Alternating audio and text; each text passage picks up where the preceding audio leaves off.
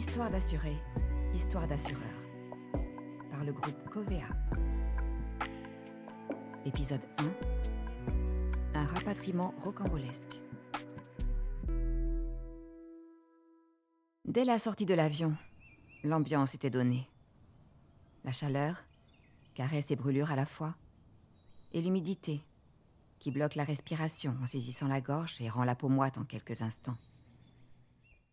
Après avoir récupéré ses bagages, cela avait été les rues encombrées, bruyantes, frénétiques. Puis les heures de piste, les heures succédant aux heures, bercées par les chaos de la route. L'habitat de plus en plus espacé. La végétation aussi, de plus en plus sèche, rare, agressive. Enfin, elle était arrivée. Avec quelques jours d'avance, raisonnablement, s'habituer au climat. La course était devenue un prétexte, une motivation pour des voyages. S'entraîner tous les matins dans les humides nuits hivernales pour être plus performante lors de la prochaine épreuve. Des périples ici et là, aux quatre coins du monde, guidée vers une diversité de destinations par l'imagination d'organisateurs qu'elle n'avait plus qu'à suivre. Peu avant le départ, elle s'était échauffée, symboliquement, pour se donner une contenance vis-à-vis des autres participants. L'épreuve était longue. Elle partirait doucement, et cela ferait office de mise en jambe. Son objectif était d'arriver au bout. Après l'épais départ, les grappes s'étaient étirées au fil des foulées sur le terrain rugueux. À plusieurs reprises, sa foulée se raidit, tandis qu'elle se courbait, comme pour soulager une brusque tension dans le bas-ventre. Un mal pour un bien.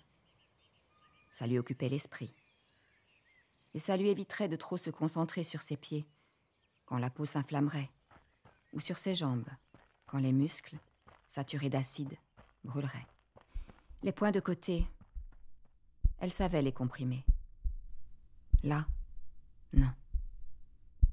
Son déséquilibre permanent avait perdu son ampleur, son racé, son efficace. Elle trottinait maintenant en grimaçant. Puis, cet effort de volonté, de principe, de vanité, ne fit plus le poids. Elle dut se contenter de marcher, tenter de reprendre, marcher de nouveau, lutter pour ne pas s'asseoir. Le prochain point de ravitaillement. Bientôt. Lointain. Là. Enfin. Elle ne tentait pas de sourire de réprimer les rictus qui striaient ses traits. Le volontaire, affublé d'une chasuble et qui avait dû faire un stage de secouriste, lui indiqua une chaise sous la tente. Elle s'assit, et ce fut pire encore. Se releva comme un ressort. Un ressort amorti, car le brusque lançait plus encore. Debout, elle voulait s'asseoir. Assise, se lever. On la fit s'allonger. Une douleur féminine dans le bas-ventre, cela arrive. On attendit. Serrant les dents, elle était ignorée. Ponctuellement, elle se faisait plus vocale et bénéficiait d'une prévention distraite, commisération compatissante. Enfin, on tenta d'appeler un médecin. Sur place, il n'y en avait pas. La densité était faible. La distance était grande. Même loin, de médecins, il n'y avait pas. En banlieue parisienne, face à la Seine et au pont autoroutier, à Saint-Cloud, un plateau téléphonique, centre névralgique de la Sister. Des permanences sont assurées, 24 heures sur 24. 7 jours sur 7. Si quelqu'un tombe en panne, il faut pouvoir envoyer à tout moment une dépanneuse et organiser la mise à disposition d'un véhicule de remplacement, le temps des réparations. Il y a des médecins aussi, au cas où. Et ce qu'il faut de matériel pour un départ en urgence, à l'autre bout de la Terre si nécessaire. L'opérateur passe justement la ligne à un médecin qui s'efforce de comprendre ce qu'on lui décrit, par bribes, à des milliers de kilomètres de là. Tantôt c'est le volontaire de l'organisation de la course qui parle. Tantôt la jeune femme, quand elle parvient à desserrer les dents, à relâcher son souffle, d'une voix hachée, parfois pointue et saccadée, entre deux silences de souffrance.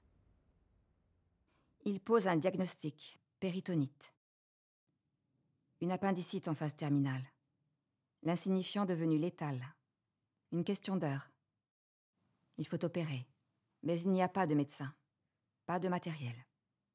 En trouver un, infiable, impérativement, immédiatement. Depuis Paris, le médecin compulse ses listes, par pays, par ville, d'hôpitaux identifiés, de cliniques en partenariat, de médecins référencés. Ça y est, il vient de retrouver le nom de ce médecin de la capitale avec qui il avait eu affaire précédemment, et qui avait été très bon. Il tente de le contacter, apprend qu'il n'est pas de garde. D'appels en appels, à des collègues, à des amis, à sa famille, il parvient à le joindre et à le convaincre de se mobiliser personnellement. Deux options.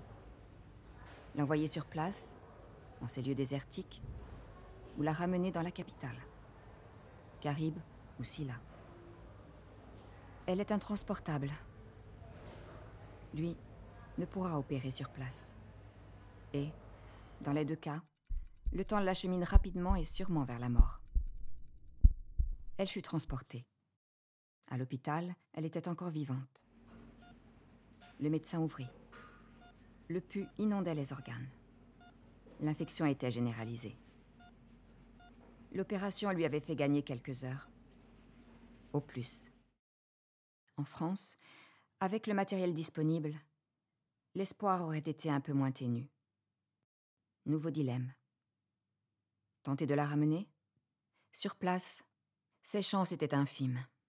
En France, elle serait faible. Et comment pourrait-elle survivre au trajet? On décida de tenter. En prévision de cette option, un avion avait été affrété, envoyé, et patientait déjà sur le tarmac. Là, sur place, les médecins s'opposèrent au départ.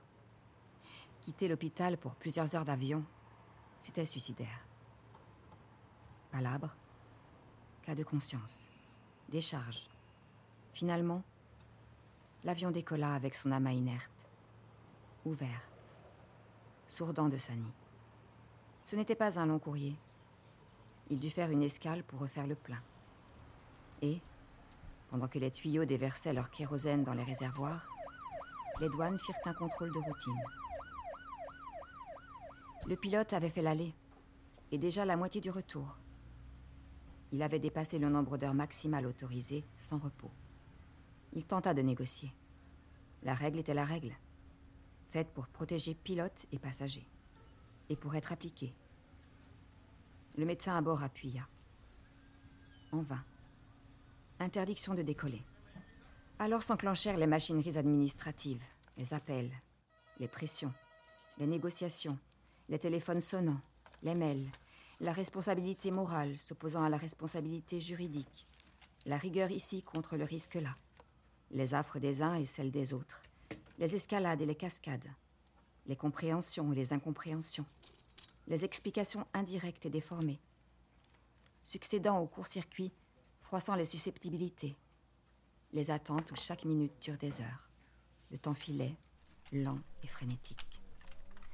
L'infection faisait son œuvre, le souffle s'éteignait. Enfin, malgré la réglementation internationale, le pilote, son avion et son temps encore chaud, masse inerte zébrée de soubresauts, redécollèrent. Il fallait viser l'hôpital adéquatement équipé le plus proche. Volant du sud, c'était Bordeaux. Quelques semaines plus tard, elle se portait comme un charme.